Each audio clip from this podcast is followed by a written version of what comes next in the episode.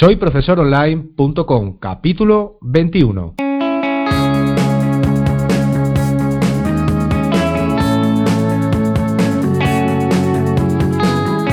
Bienvenidos al episodio número 21 del podcast para cualquier persona que desee compartir sus conocimientos y emprender en Internet al mismo tiempo, ganándose la vida con sus propios alumnos virtuales.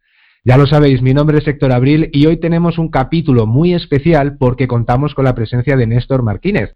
Y no es solamente especial porque tengamos a nuestro primer invitado, sino también porque él tiene un podcast y cuyo lanzamiento ha sido prácticamente en el mismo espacio del tiempo que nuestro y siempre es un motivo para empatizar con los demás que están viviendo la misma etapa que nosotros. Muy buenos días, Néstor. ¿Qué tal van las cosas por allí?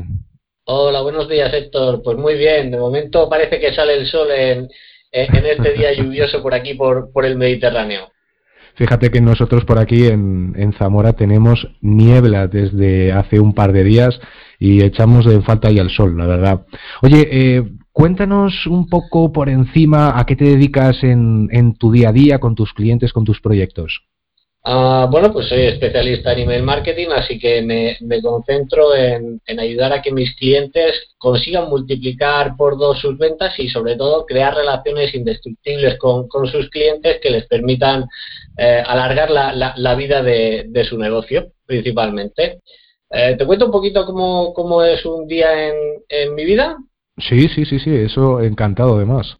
Ah, bueno, pues yo suelo comenzar la, jornada laboral entre sobre las diez y media de la mañana, once si, si he tenido una mañana un poco más relajada, porque la verdad es que no me gusta madrugar, lo odio, lo odio. Y además coincide con que soy más bien pues poco productivo por las mañanas. Eh, tardo bastante, digamos, en en conseguir que, la mente se despierte para, empezar a funcionar. Um, básicamente, pues organizo mi, horario laboral según la técnica Pomodoro y, la ley de Parkinson, lo, que significa que pues básicamente asigno tiempos de ejecución a cada tarea y trabajo después en intervalos de 30 35 minutos con descansos entre cada intervalo pues de 5 minutillos. Ah, muy bien, muy um, estructurado. Sí, sí, la verdad, porque si no, si no me pongo un poco de orden, la, verdad es que me pierdo. Pues ah, como te he dicho, la, por la mañana pues tiendo a ser bastante poco productivo, así que dedico, dedico la mañana a las tareas mecánicas, a las tareas repetitivas del, negocio, pues lo típico, programar publicaciones en redes sociales, a interactuar, comentar en los grupos, incluyendo mi propio grupo de, de Facebook sobre email marketing, responder a los emails, hacer tareas de mantenimiento en la web, promocionarme sin descanso, esto no puede faltar ninguna, ninguna mañana de trabajo. Y bueno, pues reuniones varias, grabar podcasts, etcétera, es básicamente lo que, lo que hago por las mañanas. Por las tardes eh, es un poquito diferente, ¿vale? Más creativo, tal vez. Sí, efectivamente. El trabajo creativo viene por la tarde porque entre las 4 y las 6 básicamente mi cerebro trabaja como una moto. ¿vale? voy, voy a toda máquina entre, entre esas horas. Entonces es cuando utilizo para escribir mis emails, para trabajar en, en los guiones del podcast, en los vídeos del canal de YouTube, escribir artículos, escribir material para los cursos, mejorar, por ejemplo, el copy de, de los formularios de, de, la web y sobre todo también estudiar, que es una, una parte muy, muy importante de lo que hago diariamente. Básicamente eso es un día de trabajo en la, en la vida de Néstor Marquina.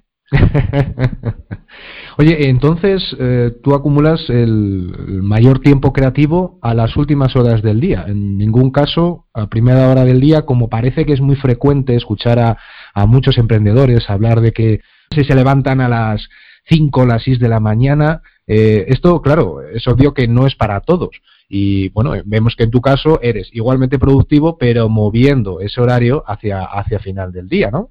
Sí, efectivamente. Eh, hay una cosa que se llama el cronotipo, ¿vale? El cronotipo define en qué partes del día eh, tú eres más productivo porque tu cerebro funciona mejor. Eh, ya está claro que mi cronotipo es de tarde. Entre las 4 y las 6 ya te digo que mi, cerebro funciona a, a, full, a toda máquina. Y sin embargo, pues evidentemente, pues por las mañanas funciona al 50%, así que es, lo que hay. Cada uno yo creo que debe estudiar su cronotipo. Hay gente que funciona mejor y trabaja por las noches. Hay gente, como dices, que, es capaz de levantarse a las 6 de la mañana cuando las calles todavía no están puestas y ponerse a trabajar. Yo en mi caso, para mí eso es imposible. A mí me dices las 6 de la mañana y digo, por favor, no, no me hables ni de esa hora que me pongo malo. Oye, eh, te hemos escuchado decir en más de una ocasión expresiones del tipo, oye, no vengas conmigo eh, si realmente no estás interesado. Oye, eh, ¿por qué has considerado mm, tan importante lanzar un mensaje excluyente a, toda esa gente que aún no te conoce demasiado? Además es que esto es muy recurrente en tus redes sociales y además en, en tu podcast. ¿Por qué este motivo? Sí, verdad. Eh, el que sea tan recurrente indica que, no es algo no es algo casual, precisamente. Si te parece, vamos a hacer un pequeño ejercicio de imaginación. Imagina que el mundo emprendedor es como un gran océano azul. Bien. Bien. Y cada emprendedor, cada pequeño negocio es un puntito azul en ese océano inmenso. Si yo decidiese, si yo o tú o cualquier otro emprendedor decidiésemos hacer exactamente lo, mismo que el resto de emprendedores y que el resto de pequeños negocios, entonces nos convertiríamos en otro minúsculo punto azul que sería indistinguible del resto. ¿Me sigue, sector? Exacto, sí, sí, sí, sí. Pero claro, yo, igual que muchos de tus oyentes, somos emprendedores ambiciosos. Exacto. Y eso quiere decir que para nosotros, o al menos para mí, no es aceptable ser otro puntito azul en ese gran océano. Yo quiero ser un punto naranja luminoso que destaque perfectamente entre esa gran masa uniforme de emprendedores. Bien. ¿Y cuál es la mejor forma de... Dime. Sí, te decía tu valor diferencial, ¿verdad? Correcto. ¿Y cuál es, cuál es esta, cuál es la mejor forma de conseguir ser ese punto naranja que destaque en el mar azul? Pues evidentemente no haciendo lo mismo que el resto. ¿Y qué es lo que el resto hace? Pues la gran masa de emprendedores están empeñados en ser todo para todo el mundo. O lo que es lo mismo, pretenden gustar, agradar y atraer a todo el mundo. Y esto yo creo que es un gran error, porque cuanto más generalista es tu propuesta, menos potencial para destacar sobre el resto. Pero es que además esta, esta estrategia de excluir al tipo de clientes con los que no quiero trabajar me permite atraer con mucho menos esfuerzo a mi cliente ideal, esa persona, ese emprendedor con el que realmente quiero trabajar. Así que como ves, esta estrategia tiene un propósito doble. En primer lugar, me permite destacar sobre la competencia y en segundo lugar, me permite atraer a mi cliente ideal mediante el marketing de repulsión. Correcto, vale, es una fórmula, una fórmula poco, poco frecuente, sobre todo sabéis que ahora estamos acostumbrados a, parecer eh, demasiado socialmente eh, felices o happy, ¿no? Que, creo que además te he escuchado alguna vez decir a ti en, en algún podcast. Y, bueno, la verdad que eh, no es cierto, o sea, no se puede ofrecer a todo el mundo todo ni de la misma manera, ni de la eh, bueno, pues eh, de la misma forma que resuelva un problema para ellos, sobre todo porque a lo mejor no es compatible eh, la forma que tienes de realizar tu trabajo con la forma que tienen ellos de realizar el suyo. Y obviamente, siendo excluyente, si participas mucho con las, con las estrategias de marketing de repulsión. ¿Te está funcionando ahora mismo? Ah, pues la verdad es que sí, la verdad es que sí, porque me permite filtrar bastante el, tipo de, persona que entra en mi, en mi, por decirlo de alguna forma, en mi funnel, en mi, en mi embudo de ventas y se nota después eh, en, la adquisición de clientes. Te das cuenta que los clientes van encajando con, con, mucha más precisión en el tipo de personas con las que tú quieres trabajar. Entonces, de esta manera también estamos consiguiendo, con esta fórmula, educar al cliente para que sepa a lo que se va a exponer al trabajar contigo. Sí, efectivamente. Además, yo lo hago desde, desde el primer mm. momento en el que entras en contacto conmigo, desde el formulario de suscripción, ya estoy cualificando, ya estoy marcando cuáles son las pautas que, que, van a seguir las personas que, quieren trabajar conmigo. Es bastante, es bastante interesante y poco frecuente. Ya como comentábamos antes, que ahora parece que, todo el mundo es, eh, bueno, pues tiene la faceta eh, feliz y que cualquier persona vale para realizar un proyecto y en las condiciones que, el resto también pueda realizar. Y de, y de, momento descubrimos que no, que a lo mejor una forma de distinguirse es eh, casi escogiendo el perfil con el que quieres trabajar y que sois compatibles, ¿no? Como si fuera una relación de amistad, viéndolo de alguna manera. Oye, eh, ¿Crees que eh, a través del email marketing eh, podemos conseguir de alguna manera llegar a un público que, eh, que busca formación, pero de calidad en Internet? No estamos hablando del típico que dice, no, mira, me voy a ver un video tutorial en YouTube y con eso tengo. No, estamos hablando de encontrar personas que pues estén altamente interesados para buscar un curso concreto, a lo mejor de, algún emprendedor que, esté realizando en, Internet, a través de eh, videoformación, de consultorías, de mentorías, de lo que sea. Eh, ¿Crees que hay alguna forma de canalizar el email marketing para ello? ¿Cómo podríamos inclusive plantearlo? Ah, por supuesto que, creo que, el email marketing eh, es un medio perfecto para llegar al, público que busque formación de calidad en, en la web porque además es un canal que funciona a la perfección en las tres fases principales de, cualquier negocio, que es la atracción de clientes potenciales, la conversión de estos clientes potenciales en compradores y la retención para convertir compradores en clientes. Pero es que además, Además, el email marketing es la mejor herramienta para mostrar el valor diferencial con la competencia, algo de lo que de lo que hemos hablado hace hace un ratito con lo del punto naranja en el, en el gran gran océano azul, ¿no?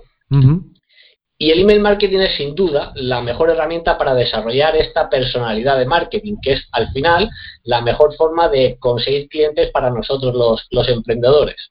¿Tienes alguna mm, idea de cómo podrían, bueno, emprendedores que nos escuchen, eh, ver cómo deberían empezar a canalizar eh, un tráfico a través del, email marketing? ¿Tienes alguna idea, alguna referencia que podamos eh, pues, ejemplificar aquí en el podcast?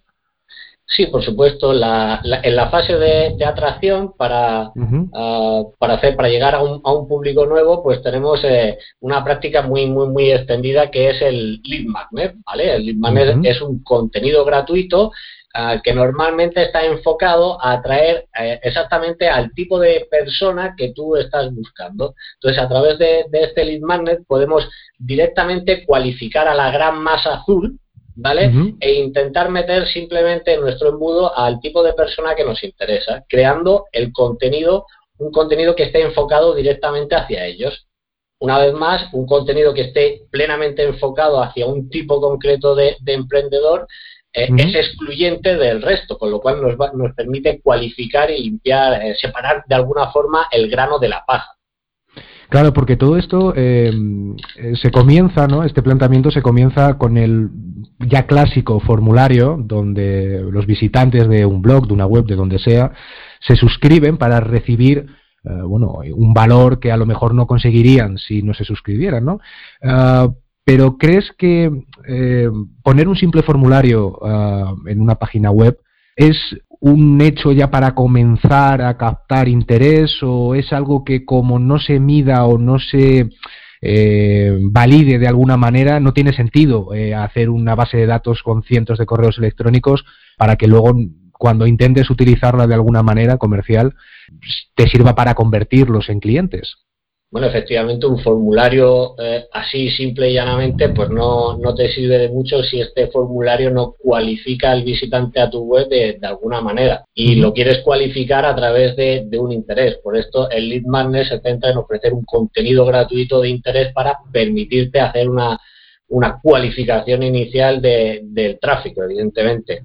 Meter a, a un montón de, de personas que quizás no han entendido por qué están aquí o qué es lo que tú ofreces a, esas personas, pues al final solo sirve para llenarte tu base de datos de un montón de emails que no van a ser productivos y que al final del mes van a ser un coste en la factura de tu autoresponder, no van a ser un activo, en realidad van a ser solo un coste. Entonces, efectivamente, necesitas hacer una fase de cualificación a través del interés de, de estas personas. Has escuchado, pues, bueno, bueno, nosotros más seguramente, eh, casos en los que es más rentable solicitarles a los propios suscriptores eh, que si no están realmente interesados, que se den de baja, que mantenerlos. ¿Tú eres eh, de aquellos que piensan de la misma manera? Sí, y radicalmente además. Quiero decir, el utilizar estas estrategias de yo lo utilizo bastante habitualmente en, mis emails, estas estrategias de, marketing de repulsión. Al final, el embudo es muy grande y pasa mucha gente. Y no puedes, eh, no puedes estar seguro nunca de que todos y cada uno de los que entran en tu embudo, todos y cada uno de los que entran en contacto contigo sean exactamente el tipo de, eh, de persona que, que tú quieres. Por esto, soy un firme defensor de que en tus esfuerzos de email marketing, en tus emails, eh, también sigas implementando estas estrategias de, repulsión, porque hay gente que se te puede colar y que realmente solo está, solo está ocupando un, espacio y no te hace ningún favor, porque al final es un número que tú crees que es un número ahí de, suscriptores que tú crees que pueden estar interesados, pero al final del día te das cuenta de que en realidad no. Entonces, es mejor, es mejor limpiarlos y quedarte solo con la gente que realmente te interesa. Oye, hablas siempre de la frecuencia eh, con la que debemos enviar los mensajes a los, a los suscriptores. Inclusive hablas de uno diario. ¿Qué valor se puede dar en un mensaje para que sea atrayente y que cada día una persona que reciba ese email, oye, pues le apetezca leerlo? Eh, ¿Cuál es tu fórmula en líneas generales? Bueno, saber, lo primero es que debes saber qué quieren, qué les interesa y qué no les interesa a tus suscriptores. Una vez que conoces estas tres cosas, eh, tienes una cantidad de temas y de, y de argumentos que puedes utilizar en tus emails para seducir, para persuadir y conseguir convertir suscriptores en compradores, que al final es el, es el kit de la cuestión, y más a largo plazo convertir compradores en clientes. Claro. Y no es eh, abusar demasiado de la, de la confianza de las personas al, al, pensar que si nos escuchan, bueno, o mejor dicho, si nos leen todos los días, pueden llegar a estar un poco hartos de, de nosotros. Bueno, aquí el kit de la cuestión está en, en aportar algo que mantenga el interés día a día de, de los suscriptores. Uno de, uno de los errores más grandes que comete la gente en email marketing es pensar que la gente se va a quedar contigo, que tus suscriptores se van a quedar durante mucho tiempo contigo solo por el contenido. Es cierto que el contenido es lo que les va a atraer inicialmente en la mayoría de los casos, pero en realidad lo que va a hacer que se queden contigo durante mucho tiempo es que tú aportes algo diferente a la relación. ¿Vale? Eh, este algo diferente, yo, en mi visión particular de cómo funciona el email marketing, para mí es el entretenimiento. Mm, yo tengo una filosofía en cinco puntos a la que llamo filosofía no prisoners. Uno de estos cinco puntos dice que un email persuasivo es un 90% de entretenimiento y un 10% de contenido. Entonces, lo que va a conseguir que la gente se quede contigo día a día, que abra tus emails cada día, que esté esperando cada día recibir tu email para Ah, es que esto es como una serie al final. La gente se conecta, se conecta al email para ver cuál es el próximo capítulo en la serie de Néstor Marquínez. Pues esto funciona igual. Les vas a dar un poquito de contenido, pero en realidad los vas a mantener entretenidos la mayor parte del tiempo. Y este yo creo que es el, secreto absoluto para hacer que el email marketing funcione y sobre todo cuando tienes una frecuencia tan alta de envío de emails. En mi caso es diario. Claro, normal. Eh, además es que el storytelling, un método para explicar nuestro mensaje de manera emotiva, intentando que el lector empatice con nosotros a través de la experiencia de vida, es una técnica que está funcionando mucho en la actualidad. ¿Y tú, Néstor, eh, consideras que esto del email y el storytelling es vital o es una moda y ahora todo el mundo lo está utilizando y luego pasaremos a conectar eh, con los clientes de otra manera? ¿Cómo lo ves tú esto?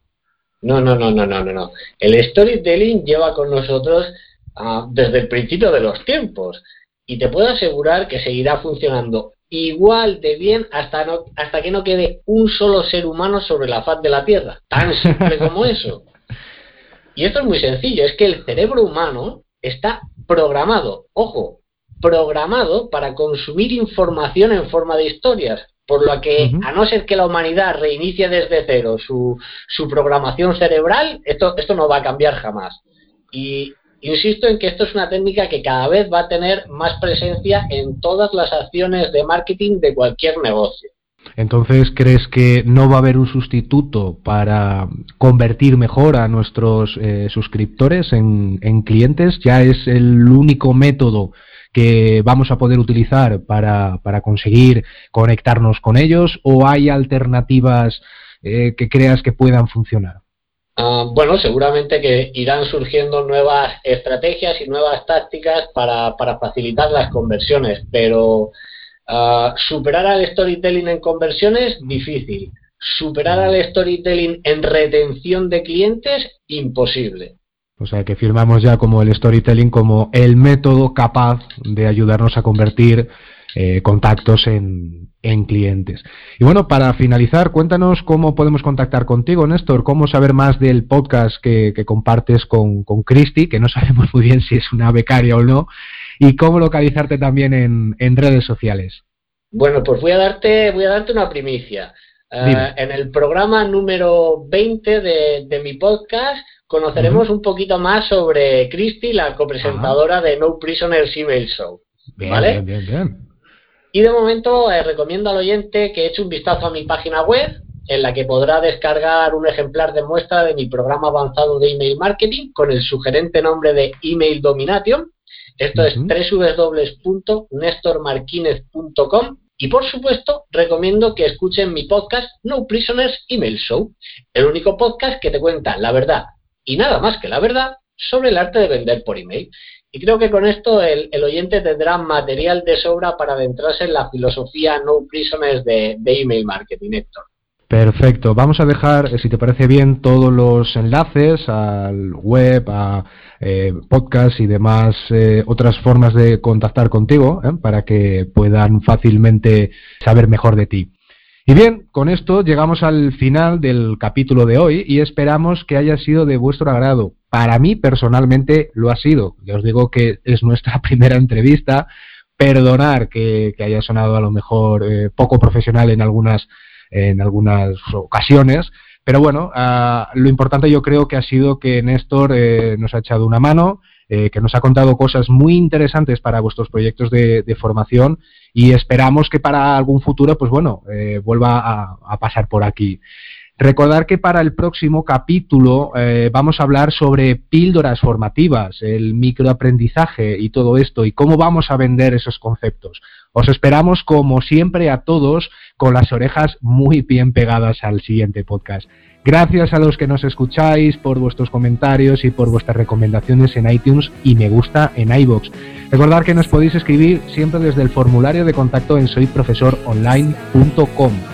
Nos escuchamos ya en el próximo capítulo. Hasta entonces, un enorme saludo. Adiós.